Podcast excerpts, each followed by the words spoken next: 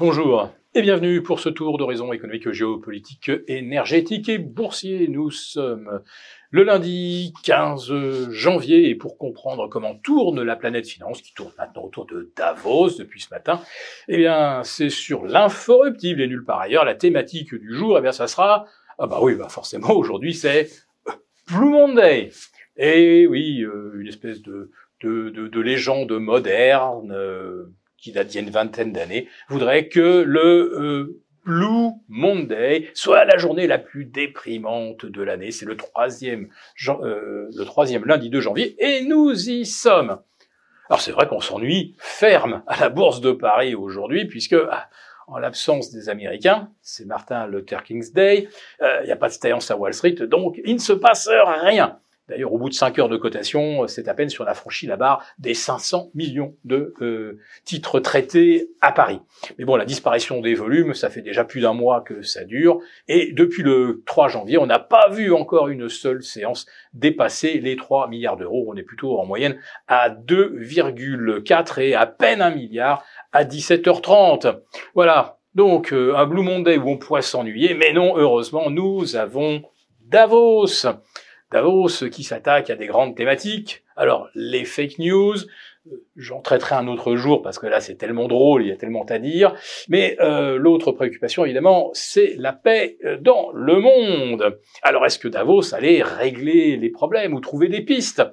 Ça paraîtrait quand même, ça paraît quand même très compliqué, puisqu'en amont de Davos, figurez-vous que Monsieur Stéphane Séjourné 38 ans, je suis même pas sûr qu'il ait euh, obtenu euh, une quelconque euh, qualification en, en, droit lors de ses études, se retrouve plongé dans le grand bain international et il est allé réaffirmer donc le soutien inconditionnel de la France à l'Ukraine. C'est ensuite, après, l'Ukraine s'est rendue à Berlin où son homologue Annabella Baerbock a réaffirmé elle aussi que l'Allemagne allait soutenir coûte que coûte l'Ukraine.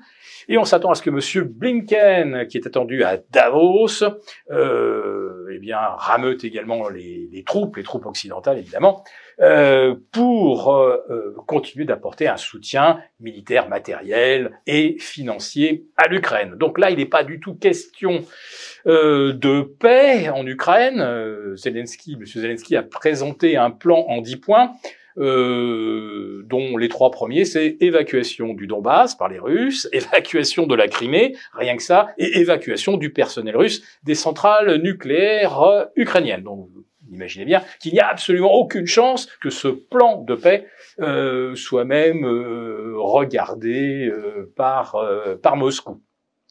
Et puis il y aura aussi Monsieur Sullivan, qui est le chef de la sécurité euh, intérieure euh, des États-Unis, qui fait le déplacement. Alors lui, peut-être qu'il parlera de la sécurité des informations concernant les élections présidentielles, on n'est pas du tout sûr que euh, Donald Trump y participe puisqu'il est embarqué dans des procès, accusations pour agression sexuelle il y a 35 ans, oui, rien que ça. Et puis on associe son nom également euh, à des morts totalement inventées, fictives, qui se seraient produites au, Capitole le 6 janvier 2020. Ces morts n'ont jamais existé, mais c'est pas grave. On lui colle ça sur le dos. Bref, cette euh, campagne électorale aux États-Unis est quand même euh, assez étonnante et on n'est absolument pas sûr du nom des candidats qui s'affronteront le 5 novembre prochain. Alors le Proche-Orient aussi, bah là aussi ça chauffe. Alors bien sûr, il y a Gaza. Eh bien en amont euh, de, euh, du forum de Davos, Monsieur Netanyahu, Netanyahu a dit que euh, l'offensive allait continuer à Gaza jusqu'à l'éradication du Hamas du nord au sud et que rien ne pourrait l'empêcher, même pas une intervention divine. Hein quand même. Euh, le problème, c'est que le Hamas, il n'est pas que dans la bande de Gaza, il est aussi en Cisjordanie. Donc peut-être qu'on peut s'en débarrasser à Gaza, mais euh, voilà, pour le voir ressurgir ailleurs, pas sûr qu'on arrive à une solution de paix. Alors bien sûr, il y a aussi, il y a aussi le Yémen.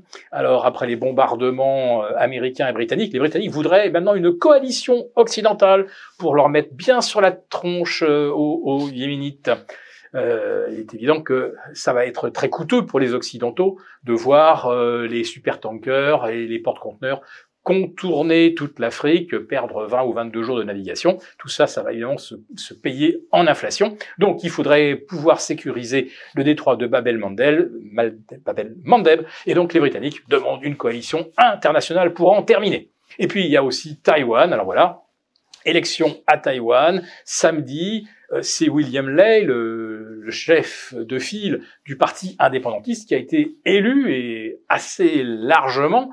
Les pressions euh, chinoises n'ont donc pas fait euh, effet, ou elles ont même été contre-productives. Alors, bien sûr, la Chine proteste euh, contre cette élection qui ne va pas dans le bon sens, qu'elle considère comme extrêmement dangereuse et rappelle que Taïwan fait partie intégrante de la Chine et assez curieusement, Joe Biden a l'air d'être d'accord en disant mais oui oui bien sûr Taïwan il n'est pas question de l'indépendance de Taïwan etc.